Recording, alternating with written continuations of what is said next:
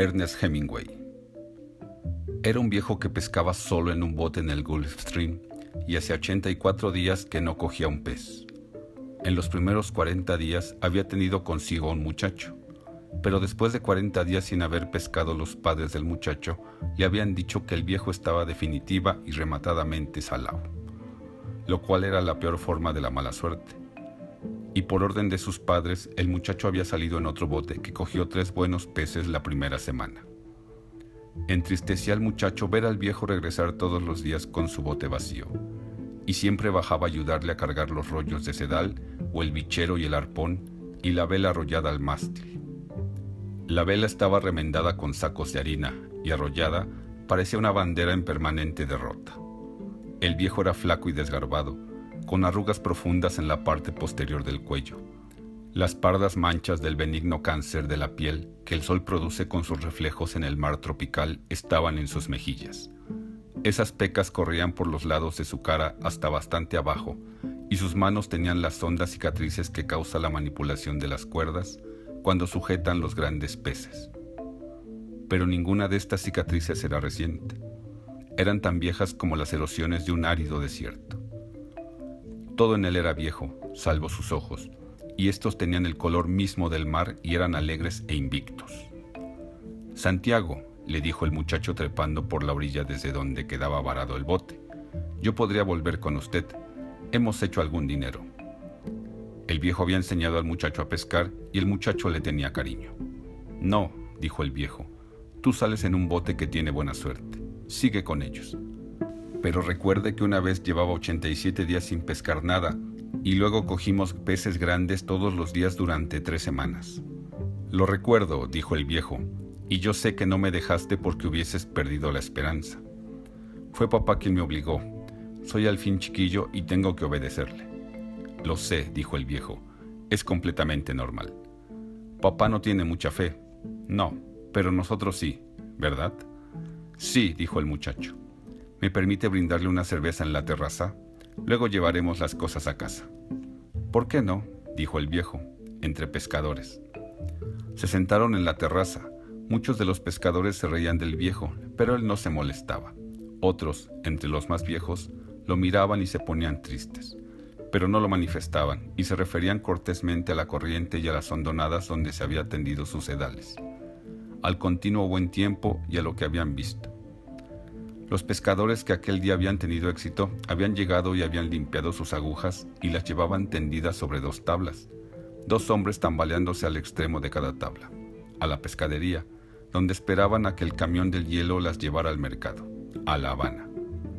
Los que habían pescado tiburones los habían llevado a la factoría de tiburones, al otro lado de la ensenada, donde eran izados en aparejos de polea, les sacaban los hígados, les cortaban las aletas y los desollaban y cortaban su carne en trozos para salarla.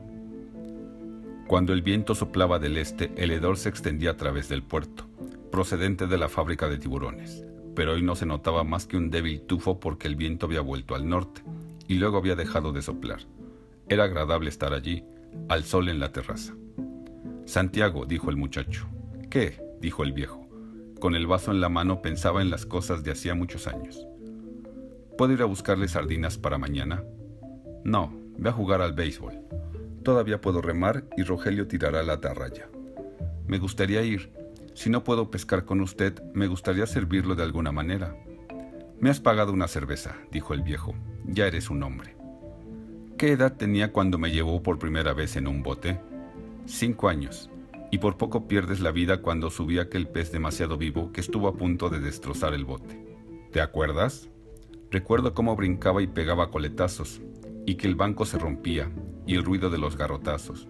Recuerdo que usted me arrojó a la proa, donde estaban los sedales mojados y enrollados. Y recuerdo que todo el bote se estremecía, y el estrépito que usted armaba dándole garrotazos, como si talara un árbol, y el pegajoso olor a sangre que me envolvía. ¿Lo recuerdas realmente o es que yo te lo he contado? Lo recuerdo todo, desde la primera vez que salimos juntos. El viejo lo miró con sus amorosos y confiados ojos quemados por el sol. Si fueras hijo mío, me arriesgaría a llevarte, dijo, pero tú eres de tu padre y de tu madre, y trabajas en un bote que tiene suerte. ¿Puedo ir a buscarle las sardinas? También sé dónde conseguir cuatro carnadas. Tengo las mías que me han sobrado de hoy. Las puse en sal en la caja. Déjeme traerle cuatro cebos frescos. Uno, dijo el viejo.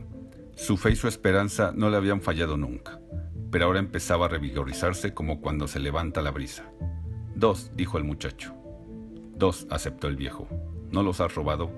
Lo hubiera hecho, dijo el muchacho, pero estos los compré. Gracias, dijo el viejo. Era demasiado simple para preguntarse cuándo había alcanzado la humildad, pero sabía que la había alcanzado y sabía que no era vergonzoso y que no comportaba pérdida del orgullo verdadero. Con esta brisa ligera, mañana va a ser un buen día, dijo. ¿A dónde piensa ir? le preguntó el muchacho. Saldré lejos para regresar cuando cambie el viento. Quiero estar fuera antes de que sea de día. Voy a hacer que mi patrón salga lejos a trabajar, dijo el muchacho. Si usted engancha algo realmente grande, podremos ayudarle. A tu patrón no le gusta salir demasiado lejos. No, dijo el muchacho, pero yo veré algo que él no podrá ver, un ave trabajando, por ejemplo. Así haré que salga siguiendo a los dorados. ¿Tan mala tiene la vista? Está casi ciego. Es extraño, dijo el viejo. Jamás ha ido a la pesca de tortugas. Eso es lo que mata los ojos. Pero usted ha ido a la pesca de tortuga durante varios años, por la costa de los mosquitos, y tiene buena vista. Soy un viejo extraño. Pero, ¿ahora se siente bastante fuerte como para un pez realmente grande? Creo que sí, y hay muchos trucos. Vamos a llevar las cosas a casa, dijo el muchacho. Luego cogeré la atarraya y me iré a buscar las sardinas. Recogieron el aparejo del bote. El viejo se echó el mástil al hombro y el muchacho cargó la caja de madera de los enrollados sedales pardos de apretada malla, el bichero y el arpón con su manco. La caja de las carnadas estaba bajo la popa, junto a la porra que usaba para rematar a los peces grandes cuando los arrimaba al bote. Nadie sería capaz de robarle nada al viejo pero era mejor llevar a casa la vela y los sedales gruesos, puesto que el rocío los dañaba. Y aunque estaba seguro de que ninguno de la localidad le robaría nada, el viejo pensaba que el arpón y el bichero eran tentaciones y que no había por qué dejarlos en el bote. Marcharon juntos camino arriba hasta la cabaña del viejo y entraron. La puerta estaba abierta. El viejo inclinó el mástil con su vela arrollada contra la pared y el muchacho puso la caja y el resto del aparejo junto a él. El mástil era casi tan largo como el cuarto único de la choza.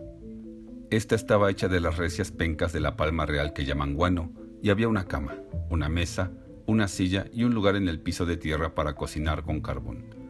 En las paredes, de pardas, aplastadas y superpuestas hojas de guano de resistente fibra, había una imagen en colores del Sagrado Corazón de Jesús y otra de la Virgen del Cobre. Estas eran reliquias de su esposa. En otro tiempo había habido una derraída foto de su esposa en la pared, pero la había quitado porque le hacía sentirse demasiado solo al verla, y ahora estaba en el estante del rincón, bajo su camisa limpia. ¿Qué tiene para comer? preguntó el muchacho. Una cazuela de arroz amarillo con pescado. ¿Quieres un poco? No, comeré en casa. ¿Quiere que le encienda la candela? No, yo la encenderé luego. O quizá como el arroz frío. ¿Puedo llevarme la atarraya? Desde luego.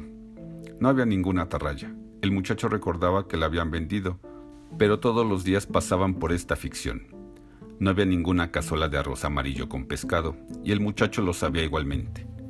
El 85 es un número de suerte, dijo el viejo. ¿Qué te parece si me vieras volver con un pez que, en canal, pesara más de mil libras? Voy a coger la atarraya y salir a pescar las sardinas.